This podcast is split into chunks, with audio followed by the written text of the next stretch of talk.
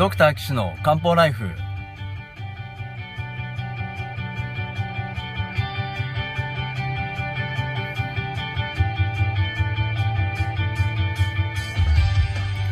ポッドキャストドクター岸の漢方ライフは医師である岸大二郎がリスナーの皆様から寄せられた体の悩みを中医学をもとにした漢方薬や鍼灸治療の知識で解決するお手伝いをする番組です。現代医学では改善しない辛い症状や病名はあるけれど治療方法がない疾患。検査はしたけれど異常がない症状に対して現代医学はもちろん漢方や鍼灸の考え方をお伝えしていくことで皆さんの生活を幸せにする岸漢方クリニックがお送りします。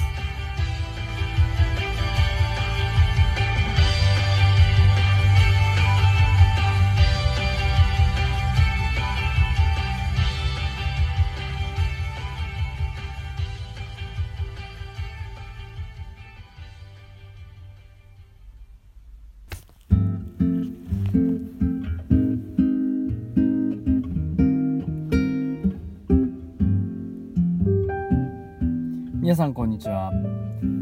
岸漢方クリニックの岸大二郎です。えドクター岸の漢方ライフ。今回は70回目を迎えまして、えーお便りコーナーね、えーやらせていただきたいなと思います。よろしくお願いします。いやまあ70回目というとですね週1回聞いてもまだ足りないみたいな。まだ余るみたいな。そんな感じですけれども皆さん全部聞いていただいてますでしょうかね？私もあの最初の方の質問とかねちょっとあの覚えてないこともありますけれども、まあ、大体はあの被らないように質問を選別させていただいてですねあのやってますただまああのあこれはお悩み困ってそうだなとかあ大変そうだなというのはですねなるべく取り上げさせていただいてあの質問に答えさせてもらっております。えー最近はですねそうですねまあこれ私事なんですけど勉強でいろんな先生方に会うんですが、まあ、最近ちょっと、えー台湾とかですね中国に行くことがまあまあ増えてまいりましてまたこのあと何週間後かにはまた台湾行ってですね学会に参加してくるわけなんですけれどもまあ一番まあそうですねあの勉強になるっていうのが一番ですね。やっぱりね他の国でも同じ中医学というのをですねあの取り上げながら皆さん一生懸命研究されてると。でそういったところがですねやっぱりこう同じ勉強してるものとして嬉しいですしね。また頑張ろうかなっていう気にもなりますしあとその中医学っていうその共通言語にですねコミュニケーション取れるっていうのはまた嬉しいですよね。あ同じこと言ってるんだっていうのはですねあの意見がこうあの交わせられるっていうのはあの本当に嬉しいことだと思います。ただですねやっぱりあのコミュニケーションの障害になるのはやはり言語ですね。中国語でございます、えー大陸の人はねいわゆる北京語って言ってと日本でいうところのまあその標準語っていうのはまあお話になるわけですし台湾はこの結構あの台湾なまりっていうのがまあありましてまああのちょっと違ってたりするんですけどね。あのまあ通じないわけじゃないので日本でちゃんと中国語を勉強していくと台湾でもまあまあちょっと大丈夫かなと思います。あの僕の大好きなですね漫画のうちに「賢治」という漫画がまありまして憲法の憲にこのあの小児の2って賢治って読むんですけどまあ中国武術の漫画なんですけどね彼があの中国行く時にまず最初に台湾に行ったなっていうのがですね、あのーあってそこでまあ武断というところでですね八極拳を習っていくわけなんですけれどもあの台湾の方ですね本当ありがたいことにですね日本人の方にすごく優しいんですよね。とっても優しいです。日本語で話しかけても時々日本語で話してくれる方もいたりしてですね。でしかも中国語な通じるところなのでいやこの主人漫画の主人公のケンジっていう子が まあ最初に台湾に行くっていうのは風水の先生がねあの台湾に行きなさいって決めてくれたんですけれどもまあ、ま、漫画の中の話ですけどね、まあ、中国なんか難しいとか怖いとかっていう人はですね台湾に行くとですね非常にこう見方とか考え方が変わるかなと思います。ね、なので私も一生懸命まあ中国語を勉強してるんですけれどもまだなかなかですねあのー、医学的な討論をしたりとかですね、えー、細かいニュアンスでこう伝えたりとかっていうのはやっぱりまあ難しいですねこの数年やったぐらいじゃまだまだですねまあ旅行とかねまあちょっと自分の言いたいことを伝えるとかねタクシーに乗ったりバスに乗ったりっていうのはまあできるんですけどあまあやっぱりそこを目指してやっていかないといけないかなと思うのでまあ台湾語中国語についてもですね日々精進かなと思っております。はいそんなことですね今回のお悩み相談はですね、えー、72歳の女性の方で頭が熱くなるというお悩みだそうです。えー、いろいろね集中して勉強したりそれこそ私もですねその中国語を勉強したりすると頭がヒオーバーヒートしたりしてしまうことはありますがこの方はどんな感じなんでしょうか？それではこのお便り読ませていただきますあまとめたところをね読ませてもらいますけれどももともと汗っかきだったそうです。ね汗いっぱいかいちゃう方だったんですね。えー、中学的に言うとああれかな？なんて思ったりしますけど、えー、1年前くらいから急にいつもとはなく急にふっと頭が熱くなって大汗をかくことが出現してきました、え毎日症状が今までも漢方薬を飲んだことがありますけれども良くなりませんということですね。ここに漢方薬を羅列していただいてあるんですがえー、っと、えー、防衛扇と軽視伏量がん最古軽視と五者腎気がんえー、オーレン解毒糖まあそんなところですね。あなるほどね。ご処方した先生の意図が見えますけれどもね。とにかく熱下げてやろうっていうね。いやそれとも腎虚か。あつっていろいろ悩んだ形跡がよく見えますね。面白いですね漢方の処方ってね。いやいやいやいや。例えば某容疑糖であればもうよくあのねあるぽっちゃり型の女性の方に、えー、使う薬ですよなんていうのは日本漢方でもよく言われてるところですからね。まあとりあえずその漢方メーカーの手帳に書いてあるものをそのままやってみたって感じですかね。その次の最古軽視糖っていうのもそんな感じですかね。これはでもどっちかっていうと外観って言って感冒をね風邪ひいた後まあちょっとその汗が出たりとかっていう時に使う薬なんでまあちょっと違うんじゃないですかね。ねそれを使っても良くならない。そしたらじゃあ次は今度この五者腎気丸っていうの行ってみようか。うんそれでも良くならない。で72歳女性。あそうだ。暑くなるって言えばあのー、更年期っていうのあったな。じゃあ軽視伏量が行ってみようね。行きました。あれそれでも良くならない。むむむむ。よしじゃあ頭が熱くなってる人は熱熱って考えてあまあそう熱って考えるかなどうかなそれ普通のお医者さんどうか分かりませんけど熱を冷ますのにはオーレン解毒糖がいいってこの薬屋さんの帳面に書いてあるからじゃあオーレン解毒糖やってみようっていう感じでまあ流れ的にそんな感じで治療したのかなっていうまあなんとなく印象ですけどね。ちゃんと話したらむちゃくちゃ漢方の有名な先生だったらとかねそういうのあるかもしれませんけどいや私の言ってることは恥ずかしいのかもしれませんが。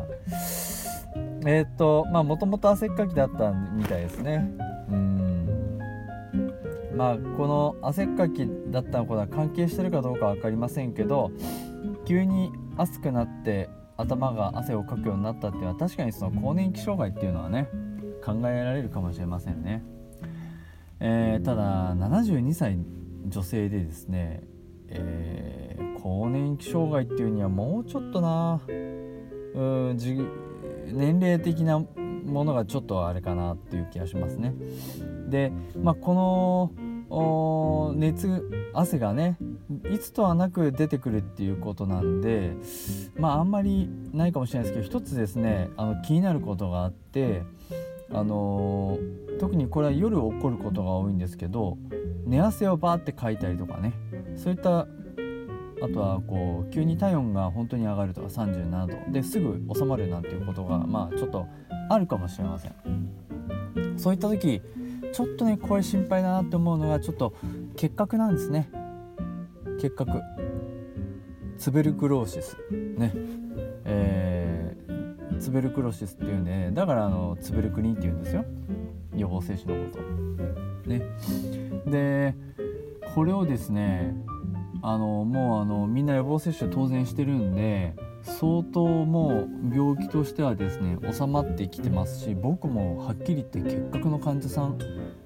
ていうのはよ何人かしか見たことないです今までも。十何年お医者さん家業やってますけどね。何何人かしか見たことがなくてでやっぱり現代のお医者さんはですね実際見たことない人も多いので診断が気づかない場合があるんですね。気づかない。ただ今ですねご高齢の方で昔あのツベルクリンやったけどもう最近やってないなんていう人はあのもう抗体がなくなっちゃってるわけなんですよね。ななくなっちゃってることが多いんですね。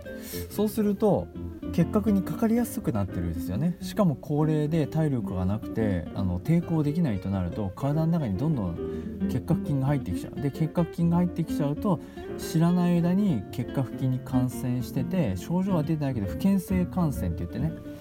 症状が出ない場合のこと不健性感染って言いますけどそれが出ちゃっててえー、口からどんどんどんどんどんどんどんどん結核をですね吐き散らかしてる場合があって危ないんですね。かります？僕が見た患者さんはですねあのタクシーの運転手さんでした。不特定多数のお客さんを乗せてるんであの誰に感染したかはっきり言ってわからないっていうところもありましたこれ危ないです、ま、でも基本的に現代のように元気で栄養が取れててしっかり睡眠が取れて体力がしっかりある、まあ、体力って言い方はちょっと曖昧で嫌いですけど場合は感染する可能性はとても少ないんですけどね結核菌って弱いんで結核が昔流行った時っていうのはもう戦争の後で食べるものもなくて日本人がみんな体力がなかったそういう時代にバーッと広まっちゃったんですよね。なもんですからあの今とは状況が違うので簡単にその広まるっていうふうには言えないんですけど結核があまり知られてない昨今見落とされてる可能性があるので寝汗をかくとかっていうことがあったら僕ちょっとね心配かなと思ってます。うん。まあ、この人がまあ